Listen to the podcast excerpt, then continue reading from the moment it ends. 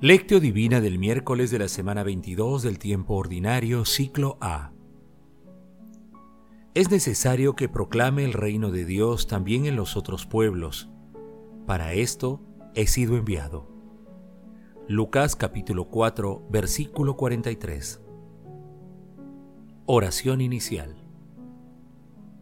Santo Espíritu de Dios, amor del Padre y del Hijo, ilumínanos con tus dones para que podamos comprender los tesoros de la sabiduría que Jesús nos quiere revelar en este día. Otórganos la gracia para meditar los misterios de la palabra y revélanos sus más íntimos secretos. Madre Santísima, intercede ante la Santísima Trinidad por nuestra petición. Ave María Purísima, sin pecado concebida. Lectura Lectura del Santo Evangelio según San Lucas, capítulo 4, versículo del 38 al 44. En aquel tiempo, al salir Jesús de la sinagoga, entró en casa de Simón. La suegra de Simón estaba con fiebre muy alta y le pidieron que hiciera algo por ella. Él, inclinándose sobre ella, increpó a la fiebre. La fiebre desapareció. Ella, levantándose enseguida, se puso a servirles. Al ponerse el sol, todos los que tenían enfermos con diversas dolencias se los llevaban, y él, poniendo las manos sobre cada uno, los iba curando. De muchos de ellos salían también demonios que gritaban, Tú eres el Hijo de Dios. Los increpaba y no los dejaba hablar, porque sabían que él era el Mesías. Y al amanecer salió a un lugar solitario, la gente lo andaba buscando y llegando donde estaba, intentaban retenerlo para que no se separara de ellos. Pero él les dijo, es necesario que proclame el reino de Dios también en los otros pueblos. Para esto he sido enviado.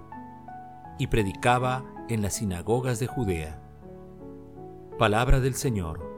Gloria a ti, Señor Jesús. El texto de hoy forma parte de la larga jornada que tuvo Jesús en Cafarnaún, ubicada entre los versículos 31 al 44. Esta jornada se inició en la mañana en la sinagoga y concluye la mañana siguiente cuando Jesús se dirige a anunciar la buena nueva a otros pueblos. Hoy meditamos los versículos 38 al 44. En el pasaje evangélico de hoy, las enseñanzas, curaciones y los exorcismos que lleva a cabo nuestro Señor Jesucristo siguen dando testimonio de la autoridad divina que acompaña a sus palabras. Por los datos proporcionados por el evangelista, esta jornada ocurrió en sábado. Las manos de Jesús y su sola presencia eran instrumentos de divinidad. Jesús curó a todos los que acudieron a él sus santas manos sanaban a su creación. La curación de la suegra de Pedro y de muchos enfermos, el exorcismo de muchas personas, son las características del texto de hoy. Asimismo, la oración de Jesús en un lugar apartado donde fue encontrado por la gente que buscaba retenerlo, pero él, consciente de su misión, le señala que el anuncio de la buena nueva debe extenderse a otros pueblos.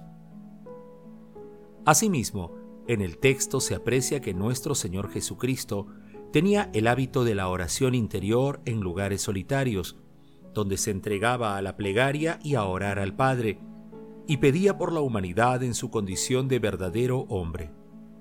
Jesús tenía compasión por las dolencias y penurias humanas y presentaba a Dios Padre todas estas penas y necesidades.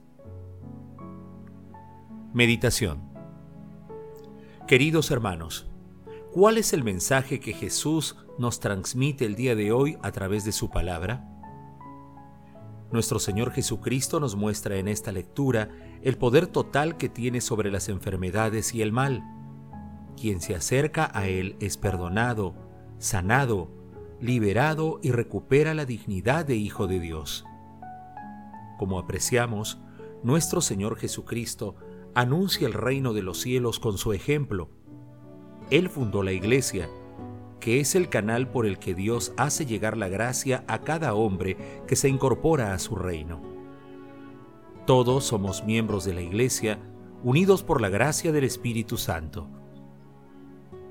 Hermanos, meditando la lectura de hoy respondamos, ¿buscamos momentos para orar y dialogar con Dios? ¿Somos conscientes de la misión que tenemos en nuestras vidas? Hermanos, que las respuestas a estas preguntas nos ayuden a tener clara nuestra misión en la vida. Asimismo, nos ayuden a orar y agradecer a Dios por los dones recibidos. Jesús nos ama. Oración. Amado Jesús, ayúdanos a convertir nuestra plena disposición a seguirte en testimonio viviente de tu palabra que nuestras vidas sirvan para glorificarte a través de nuestras acciones diarias, en especial en favor de nuestros hermanos más necesitados. Espíritu Santo, que tu santa luz ilumine nuestros corazones para ser sensibles al llamado que nuestro Señor Jesucristo nos hace a través de sus enseñanzas. Amado Jesús, por tu infinita misericordia, libera a las benditas almas del purgatorio y recíbelas en el reino. Y a las personas agonizantes, concédeles el perdón y la paz para que lleguen directamente al cielo. Madre Santísima, Reina de los ángeles, intercede ante la Santísima Trinidad por nuestras peticiones. Amén. Contemplación y acción. Hermanos, Contemplemos a nuestro Señor Jesucristo con una oración de Antonio Danos.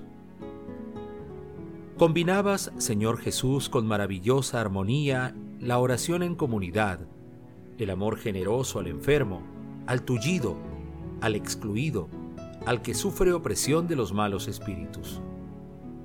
Libraste de la fiebre a la suegra de Simón, el bravo pescador de Galilea. Como buena discípula, se puso a servirles la mesa. Cuando la tarde caía y finalizaba el reposo que la ley imponía, con generoso empeño te pusiste a sanar, a imponer tus manos poderosas que ponían en pie al tullido, renovaban la carne al leproso, lo volvían tan tierno y tan hermoso como un niño recién nacido. Tus obras pregonaban ante aquellos que se seguían la confesión de fe más clamorosa. Tú eres el Hijo de Dios, tú eres el Mesías.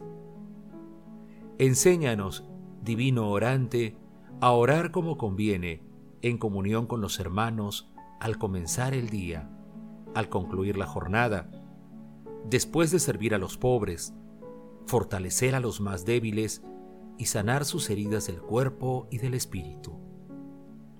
Como buenos discípulos, recorreremos campos y ciudades anunciando con gozo y valentía la buena noticia del reino.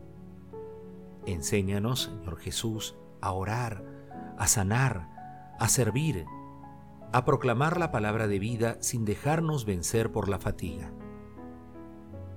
Queridos hermanos, pidamos continuamente al Espíritu Santo la gracia de orar continuamente y la inspiración para cumplir nuestra misión en nuestras familias, comunidades, centros laborales, como habitantes de nuestra casa común, recuperemos el hogar familiar como un lugar de encuentro para orar, anunciar y compartir la palabra de Dios. Glorifiquemos a la Santísima Trinidad con nuestras vidas. Oración final. Gracias Señor Jesús por tu palabra de vida eterna que el Espíritu Santo nos ilumine para que tu palabra penetre a lo más profundo de nuestras almas y se convierta en acción. Dios glorioso, escucha nuestra oración. Bendito seas por los siglos de los siglos. Madre Santísima, intercede ante la Santísima Trinidad por nuestra petición. Amén.